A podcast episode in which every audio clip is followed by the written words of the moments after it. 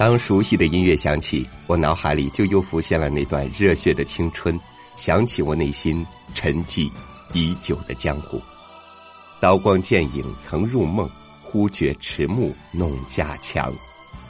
今天朝雨借就这篇文章，和您重温青葱岁月里的江湖，与您分享毛尖的文章《表弟》。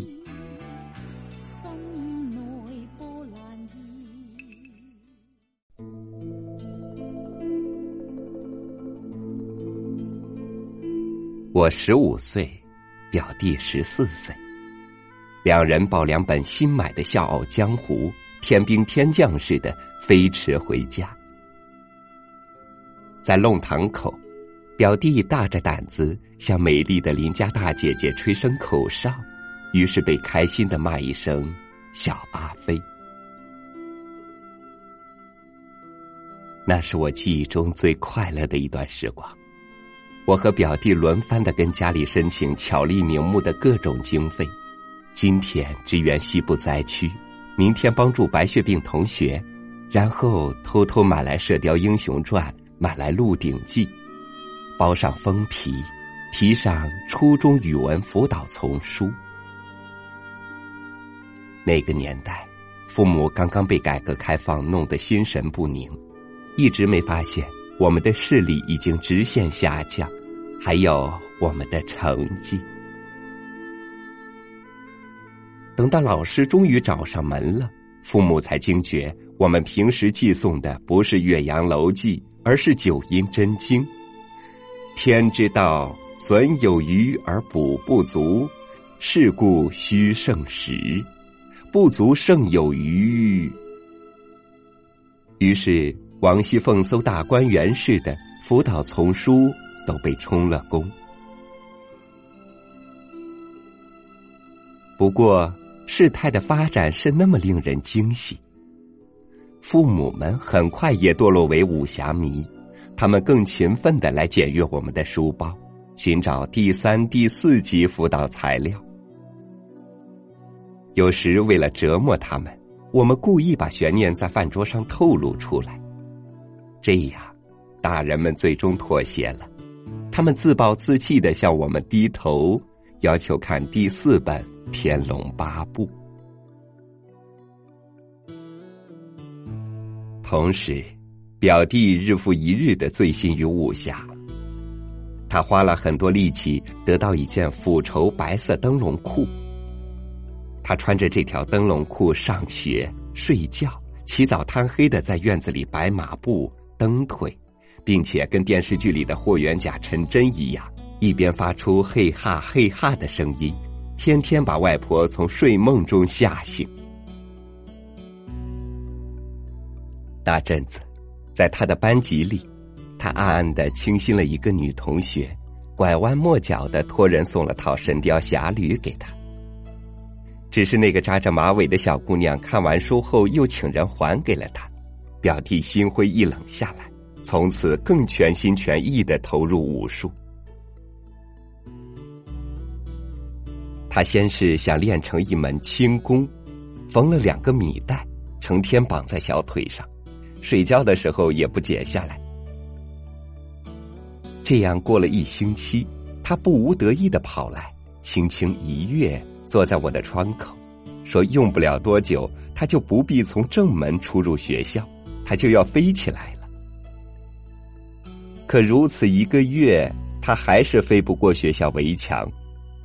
后来经人介绍，他去拜了一个武林高手为师，拿了家里一个月的粮票去孝敬师傅，却沮丧的得知，十四岁对于练武功太迟了。不过表弟没气馁。他开始研究黄药师的桃花岛，研究易经和奇门遁甲术，但那显然太难了。第二天，他宣布他开始写长篇小说了，主人公叫廖展鹏，廖是他自己的姓。最讨厌写作文的他，居然在两个星期内完成了他的长篇处女作。他用空心字题写了书名《萧萧白马行》。小说结尾，他的英雄死了，一起死的还有一个扎马尾的小姑娘。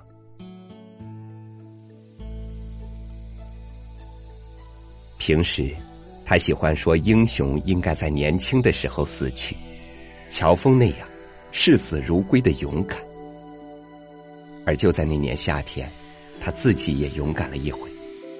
不会游泳的他，被人激将着下了江。从此没有回来过。第二天，水上搜救队才找到他，白色的布覆盖着他，他的脚趾头露在外面，显得特别稚嫩。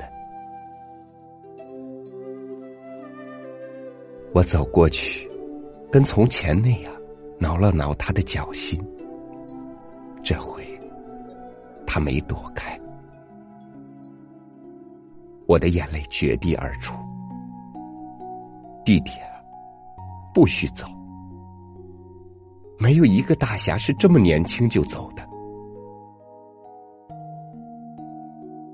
到现在，漫漫长夜里，我还是经常会去取一本金庸看，都是他从前读过几遍的书。恍惚中，我还是会听见有人敲窗户，小姐姐。我们比武好不好？做梦似的，我会自己答应自己的声音。好，我凌波微步，降龙十八掌，独孤九剑。多么孤独的夜呀！单纯的八十年代已经走远，心头的江湖亦已凋零。像我表弟那样痴迷的读者渐渐绝迹，少年时代最灿烂的理想熄灭了。金庸老了，我们大了，是分手的时候了。不过，或许我倒可以庆幸，表弟选择那个明媚的夏日午后离开，心中一定还有大梦想和大爱。因为那时，他身后的世界还夜夜生辉，有青山翠谷，有侠客，有神。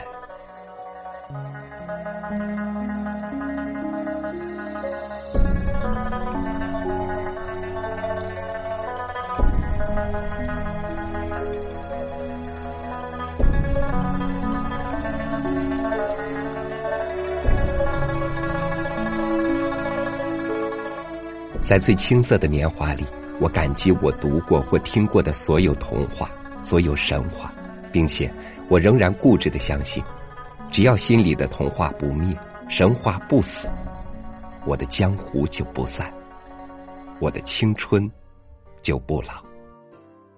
感谢您收听我的分享，欢迎您关注微信公众号“三六五读书”，收听更多主播音频。我是朝雨，明天见。头顶一片天，无限快意到目前，微笑看看今朝，天也从人愿。年轻的野心，尝试战胜自然。随意试试伸手，挑战。但若上了顶峰，心境已渐变。从前无愁是我不似今年，独识。觅你在对，尽了世界一切，你却不见。谁为我再献真心？